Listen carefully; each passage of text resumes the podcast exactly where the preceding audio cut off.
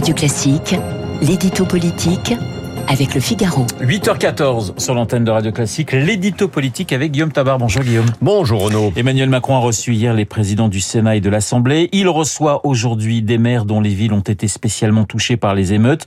Comment veut-il répondre à cette crise? Ben, Le président consulte, mais il ne veut pas se précipiter. Et il ne veut pas se précipiter parce qu'il ne veut ni réagir ni agir tant qu'on ne sait pas comment la situation a évolué. Euh, depuis dimanche, on semble assister à l'amorce d'une décrue. Et évidemment, ça n'est pas la même chose si les choses se calment rapidement ou si le feu repart et dure. Alors, il attend de voir. Bien sûr, euh, il rappelle que la première et unique urgence est le rétablissement de l'ordre. Et n'oublions pas euh, que les 100 jours d'apaisement ne rémeraient plus à rien sans apaisement dans les villes pour commencer.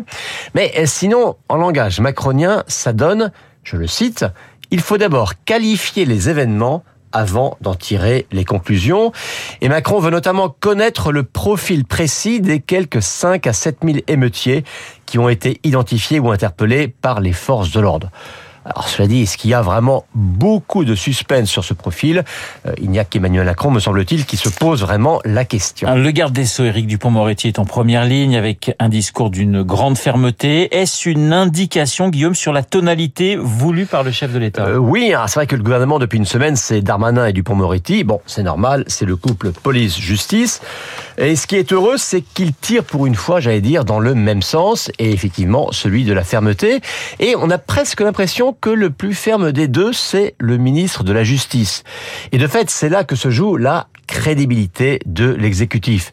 Car la police, elle fait son travail, et dans les conditions si difficiles que l'on voit.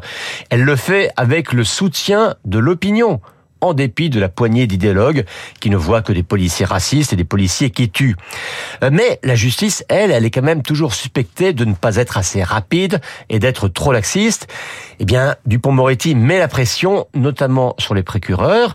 Par exemple, 100% hein, des demandes de garde à vue demandées par la police ont été accordées. Et il faut le dire, dans cette séquence-là, euh, le garde des Sceaux a trouvé le ton juste. Dans la majorité, certaines voix demandent plutôt des réponses sociales et sociétales à cette crise Oui, c'est vrai, il y en a, il y en a beaucoup même. Mais à l'Élysée, on semble prendre conscience euh, que l'exigence de l'opinion porte sur un retour de l'autorité dans les quartiers et pas sur un énième plan banlieue qui serait synonyme d'argent déversé à fond perdu. D'où l'insistance, on l'a entendu notamment dans la bouche d'Éric Dupont-Moretti, sur la responsabilité parentale, sur les injonctions faites aux parents de mieux tenir leurs enfants. Mais c'est vrai que l'intention est là.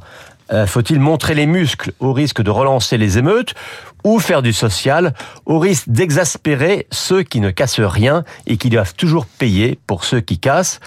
Or, c'est quand même cette France-là, hein, celle qui est exaspérée, qui est majoritaire et accessoirement qui vote. L'édito politique signé Guillaume.